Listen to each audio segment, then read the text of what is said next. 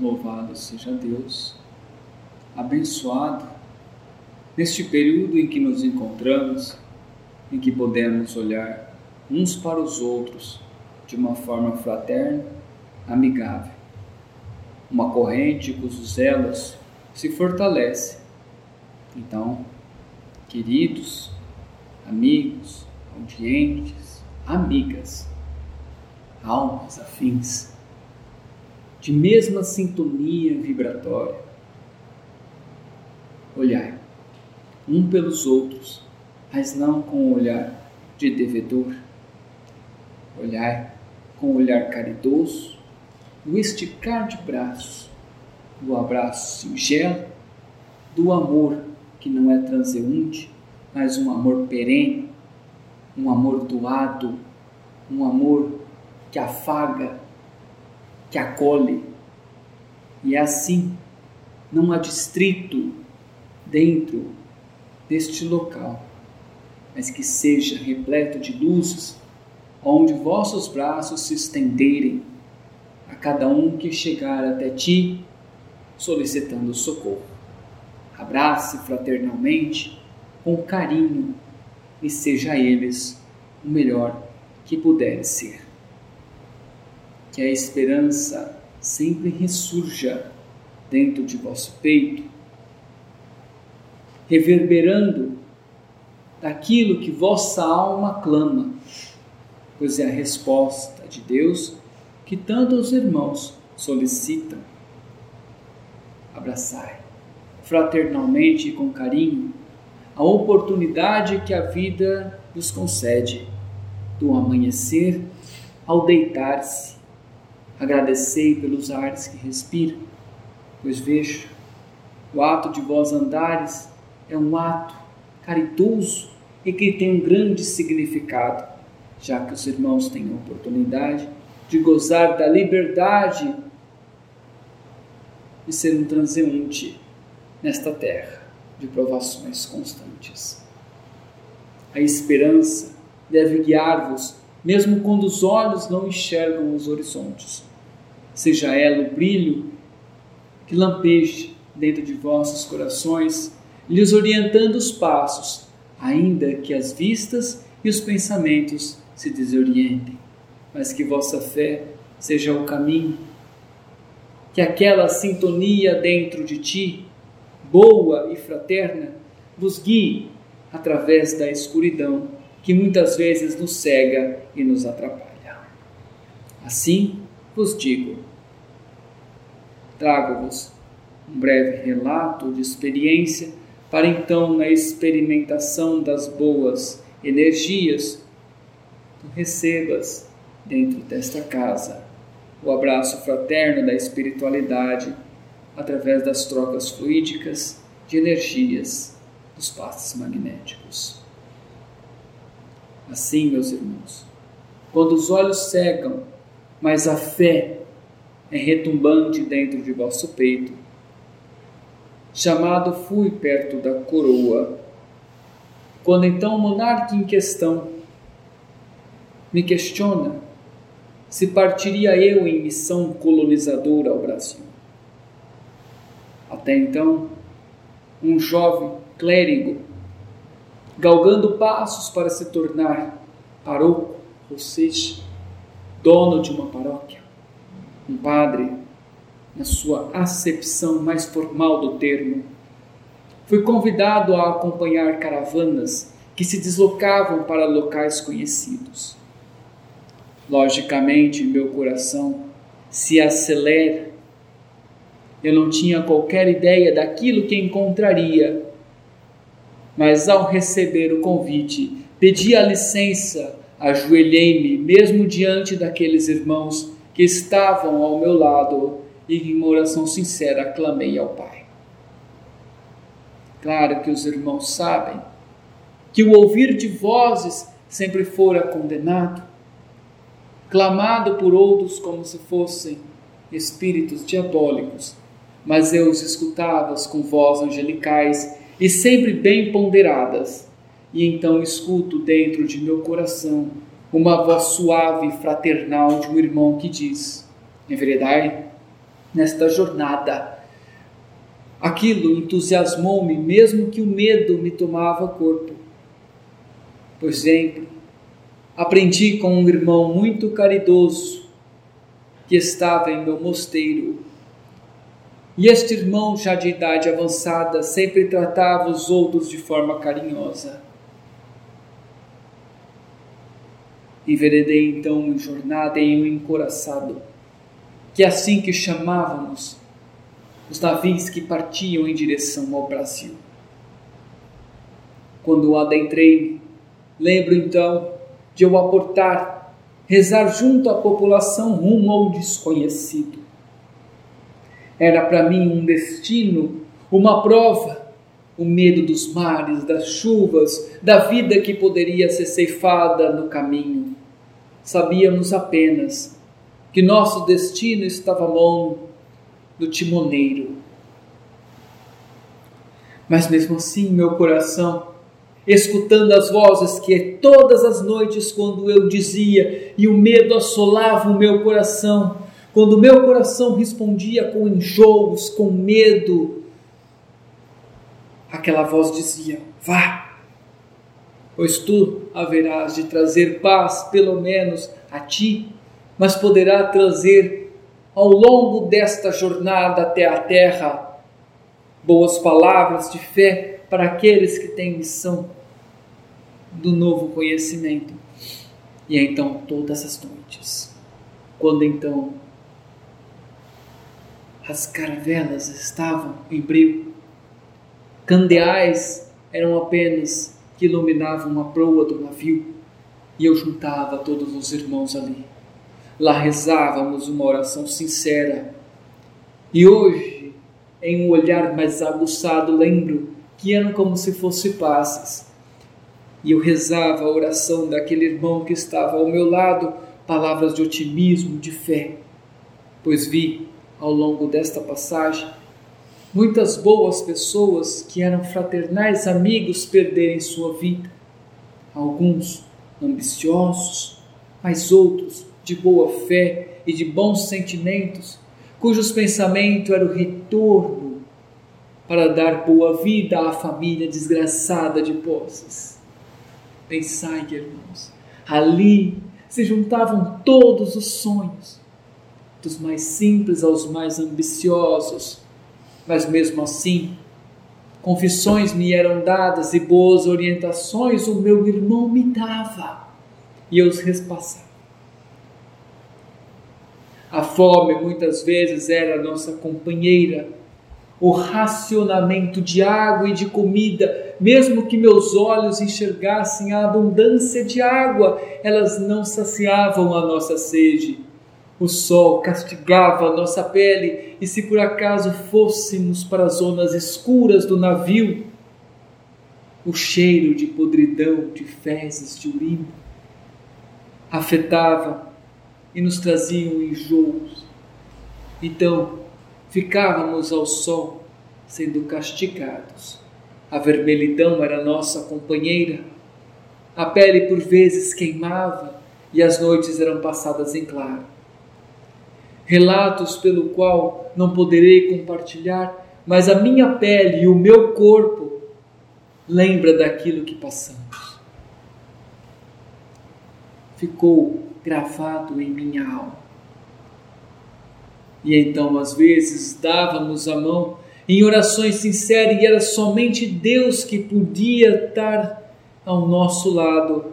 Lembro-me vivamente de um irmão chegar, os lábios completamente machucados, a sede e a pele completamente fustigada pelos raios solares, e dizer-me: O que faço, irmão?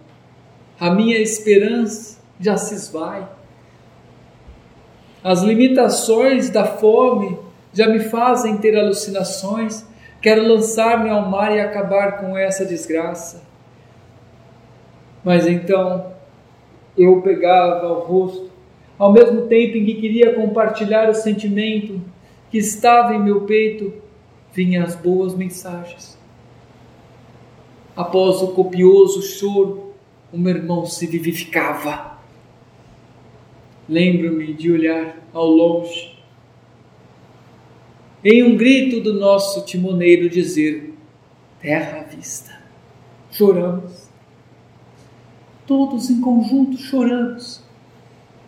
Éramos um quando partimos da viagem, éramos outros ao chegar da terra.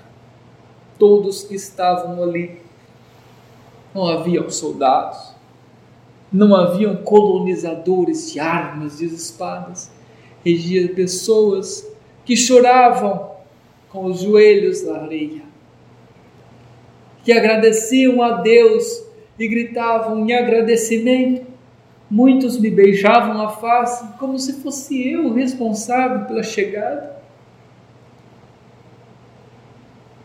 Mas o destino quis que eu sentisse no pé e a alegria de chegar até aquele local vivo. Mas dali não passaria. Pois aquela sensação da minha passagem se ceifaria nas areias de um destino diferente. Mas estava eu grato, pois vou dizer que fui eu um filho abandonado. Segundo meu irmão, criador do mosteiro, fui deixado na porta do convento, ainda bebê criado por feiras e padres, como se filho fosse. Ganhei um sobrenome muito carinhoso. Meu sobrenome era Cruz. Para lembrar do Pai que me salvou, pois fora deixado naquele local sagrado onde aprendi desde o primeiro dia a agradecer às vezes choradas, em datas de comemoração. Não sabia sequer meu aniversário, mas foi me dado dia 24 de dezembro. Um dia antes do nascimento de Cristo. Dizia meu mestre que era para eu comemorar durante dois dias o dia de meu aniversário de Cristo então, neste tempo eu passaria em êxito, que é sempre uma data feliz.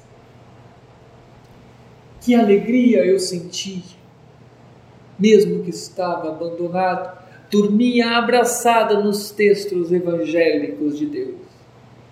E o meu destino fez que aos 18 anos eu não tivesse uma igreja como vocês conhecem das edificações. Mas a minha igreja foi um navio. Ali pude eu transmitir a palavra de Cristo. E eu lembro muito bem de uma das pregações, onde me fora dito a igreja é onde todos se reunirem, onde a fé a Deus Lembro que no começo haviam poucos na proa, pois os tempos de mar eram poucos. Mas à medida em que o tempo passava e pessoas morriam, até mesmo o timoneiro se, se estava ali, se tirava o seu chapéu e colocava no peito. E quando fui acometido de uma doença, estava eu em uma barraca, no leito da praia. No começo conseguia me sentar, depois só deitado. Eu era refrescado por água, tentavam me dar alimento, mas eu o rejeitava. Mas eu estava feliz. Pedi que a frente da minha barraca fosse tirada para que eu pudesse ver a areia e o mar.